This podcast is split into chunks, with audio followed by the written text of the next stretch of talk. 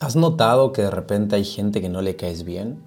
Personas que definitivamente hablan mal de ti, te miran mal, hacen ciertos comentarios, porque a lo mejor te ha ido bien, porque a lo mejor estás mostrando tu vida, porque a lo mejor estás intentando hacer algo diferente. Bueno, esto pasa normalmente cuando una persona brilla mucho hay otras que se opacan ante ese brillo. Y eso es natural. Sin embargo, no deja de doler. A veces esas personas son personas que quieres, quizás hasta son familiares. Bueno, el día de hoy vamos a ver, vamos a hablar sobre este tema, sobre por qué hay gente que se opaca, por qué hay gente que te critica, por qué te critican y cómo te sientes tú ante esa crítica.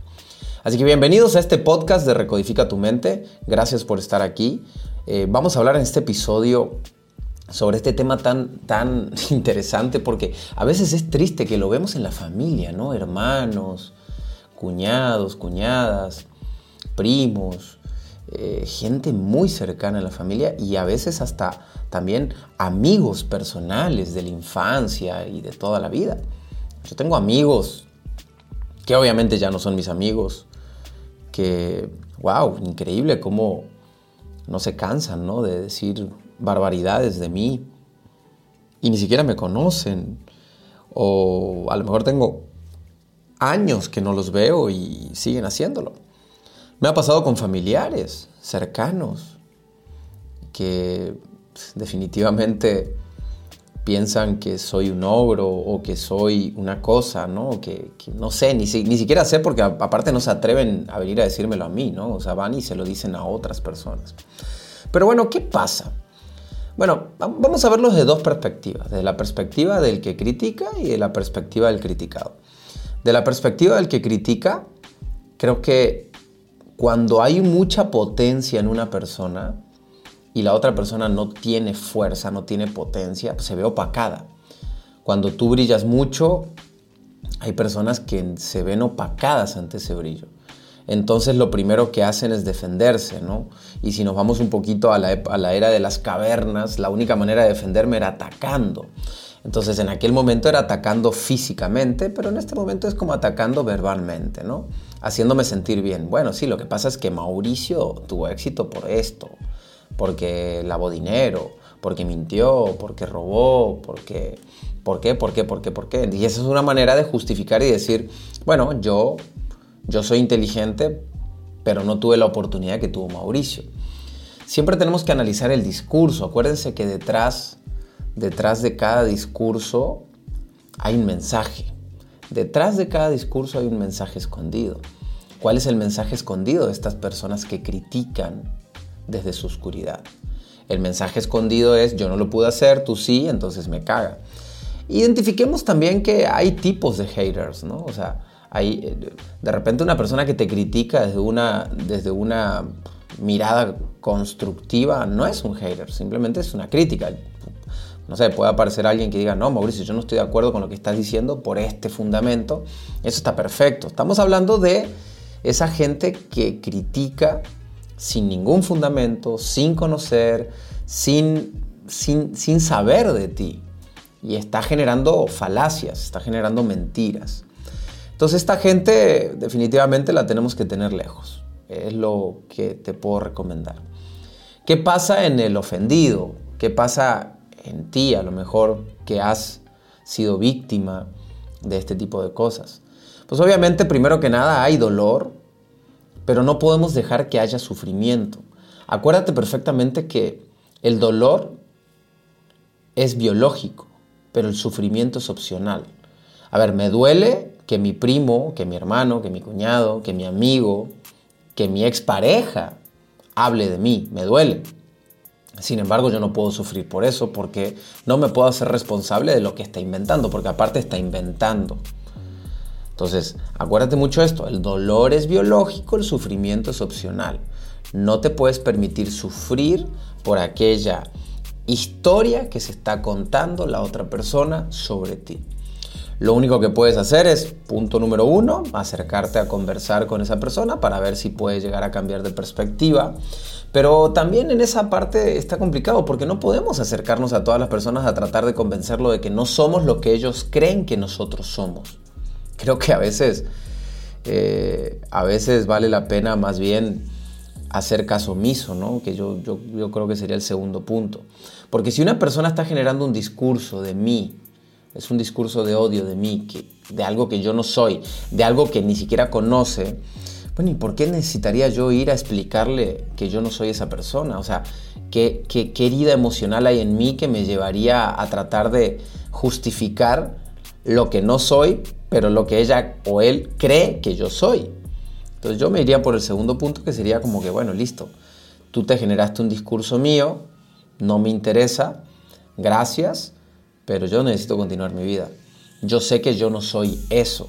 Entonces ahora tú me dirás, oye Mau, pero si esa persona está hablando con otras personas y le está contando quién, quién soy según esa perspectiva, y bueno, eh, de repente hasta sirve para darte cuenta quiénes son las personas que están al lado tuyo. Vamos a poner un ejemplo. Tienes un primo que está generando un discurso de odio hacia ti. Entonces tu primo va y le cuenta a otro primo. Si el otro primo decide creer, pues muy problema de él. Al fin y al cabo te das cuenta que también tiene bastante oscuridad en su vida y le molesta tu luz.